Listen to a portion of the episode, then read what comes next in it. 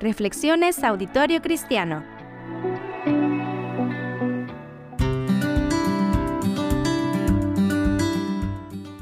Año nuevo, vida nueva. ¿O más de lo mismo?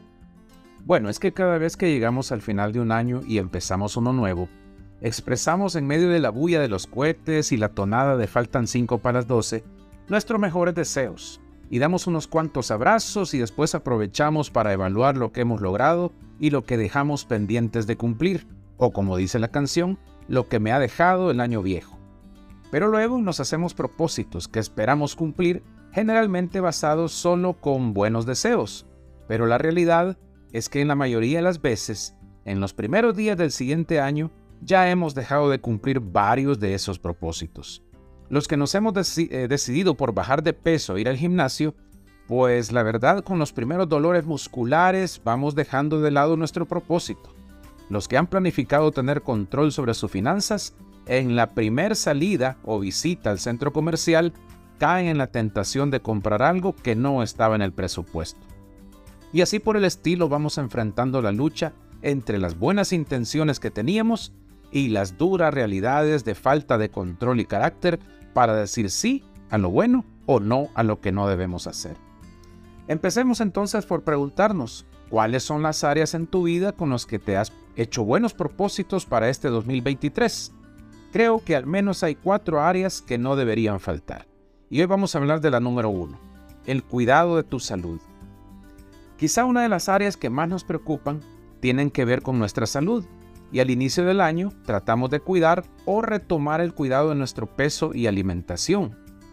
Por eso se llenan los gimnasios y los consultorios para hacerse exámenes y tratar de regular la alimentación después de esa larga temporada de tamales y eventos que en el mejor de los casos duró desde mediados de diciembre y posiblemente termine esta primera semana de enero. Sin embargo, es de tomar en cuenta que el cuidado de nuestra salud debe ser un estilo de vida que practicamos siempre, es decir, tener una rutina o lo que llamamos un hábito continuo de ejercitarnos o permanecer activos. No necesariamente significa esto que tenemos que estar inscritos en un gimnasio o ser parte de un equipo deportivo, aunque los que ya tienen esta costumbre es bueno que se mantenga. Pero sí se trata de tener hábitos como caminar todos los días, trotar, saltar cuerda o incluso bailar o hacer ejercicios aeróbicos en casa. Al mismo tiempo, es de tratar de regular la cantidad y sobre todo la calidad de alimentos que vamos a ingerir. La salud no es algo, como le repito, que es solamente de la primera semana del año, sino que debe ser algo de todos los días. Nuestro cuerpo, recordemos, es el templo del Espíritu Santo y por lo tanto debemos cuidarlo de forma responsable. Nuestra salud no solo depende de la herencia que hemos recibido de nuestros padres o abuelos, o de estar orando pidiéndole a Dios salud, sino también que depende de nosotros mismos y la responsabilidad que asumimos para alimentarnos y ejercitarnos. Pero también debemos prestar cuidado a otro tipo de conductas que pueden resultar muy destructivas y que van a ser dañinas para nuestra salud. Por ejemplo, las adicciones, el estar viendo televisión hasta altas horas de la noche, el practicar algunas actividades de alto riesgo, eh, también el practicar una vida libertina sin límites, los malos hábitos de excedernos en los horarios de trabajo, no dormir lo suficiente o adecuadamente, etc. Todo eso contribuye para bien o para mal en cuidar nuestra salud en el año nuevo. Les dejo por último este versículo para meditar. Recuerden que nuestra salud física también depende mucho de lo que dejamos entrar a nuestra mente y espíritu.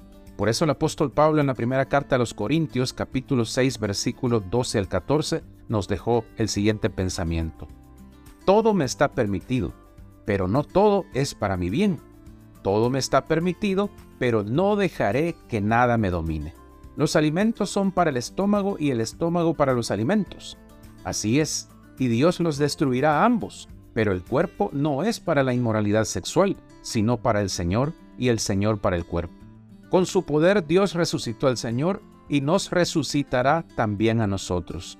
¿No saben que sus cuerpos son miembros de Cristo mismo? Que el Señor les bendiga en este día.